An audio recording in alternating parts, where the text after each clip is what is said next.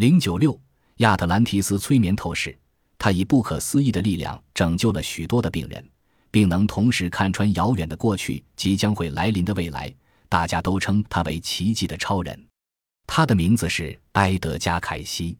他的那些奇迹都是在将自己催眠后的状态下辨别到的。在高达一万四千二百六十四件凯西催眠透视记录中，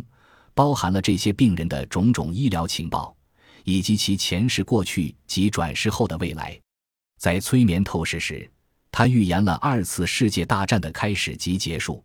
在科技突飞猛进的今天，各国都十分重视由超能力取得的种种资讯，所以凯西的催眠透视记录被严密地保存着，至今仍有许多学者潜心进行研究。其中最令人注目的是有关亚特兰提斯的催眠透视。对被大洪水淹没的亚特兰提斯大陆，凯西费了二十年的时间，做了数百次的催眠透视，从而将亚特兰提斯的过去及未来详细的说了出来。凯西的亚特兰提斯催眠透视和柏拉图所留下的亚特兰提斯传说，甚至连细节的部分都是一致的。研究家们证明，凯西一次也没读过柏拉图的著作，凯西的催眠透视却比柏拉图所说的更加详细。亚特兰提斯大陆的透视实验在一九四五年以前结束，那年正好是美国在日本广岛长崎投下原子弹的时候。据说这也在凯西的意料之中。凯西透视的亚特兰提斯历史达到数十万年，但亚特兰提斯文明开始发达却是在公元前五万年左右。凯西说，初期的房屋是木造，接下来是石造的。以圆形为主要构造，为防止自然的风雨及野兽的攻击，建得十分坚固。最初，亚特兰提斯人从事狩猎，但渐渐地开始使用石头及木材所做的工具，并从事畜牧及农耕。火及天然瓦斯是最先发现的物品之，但很快的也发现了铁基桶。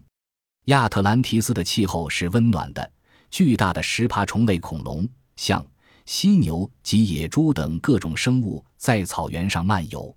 虽有些会威胁人类，但亚特兰提斯人在很短的时间内发展了高度的文明，成了大陆的支配者。亚特兰提斯的另一个文物，一只女人的手的雕塑，从她手上戴着的戒指来看，那时候的人生活是很富足的。她似乎在握着什么，然而究竟她握着的是什么呢？如果这些谜全部解开的话。有可能震惊世界，从而导致一场对人类历史的重新改写。凯西认为，那是因为当时的亚特兰提斯人比较接近神，即灵魂通过第三只眼使创造力及超能力发生作用所造成的。在公元前两万八千年左右，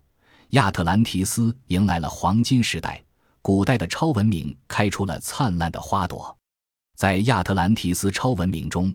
最令人注目的科学成就就是能源系统。凯西在这方面留下了十分详尽的催眠透视记录。能源系统的中心是磁欧石，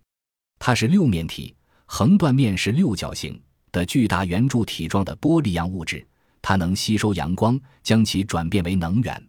它被设置在波色迪亚，传说亚特兰提斯的首都太阳宫的中央能源所内。创造出二十世纪人类尚未了解的宇宙能源，将它集中增强，以不可直视的强光向世界传播。亚特兰提斯人不只有将那光线发展成动力能源的文明，同时他们也能使人体再生及返老还童。这一切只是亚特兰提斯人无忧无虑、快快乐乐地生活于那个天堂里，而这超文明却在公元前一万六千年时突然沉人海底。以磁欧石为中心的能源系统发生爆炸，使地球的地基摇动，巨大的大陆就下沉了，只剩下迁移到别处的人们，而亚特兰提斯人则消失了。可是亚特兰提斯并非真的就此消失，因为这个大陆承担着不可思议的命运。凯西的催眠透视如此预言：亚特兰提斯被水淹没的地域是在佛罗里达外海比米尼岛附近。人们将会很快在海下世代沉积的泥沙下发现寺院，在北大西洋上的佛罗里达比米尼岛的附近将重新浮出亚特兰提斯，它的一部分会在1968年至1969年之间被发现。凯西在1940年时做下的此预言，当时没有一个人相信。不过，就在1968年，确实在比米尼岛附近海底发现了两座石造建筑，这就是今天被称为比米尼大墙的海下遗迹。1969年7月，人们又在北比米尼发现了古代希腊样式的装饰用大理石圆柱。自此以后，海底部分开始隆起，凯西的预言似乎开始实现了。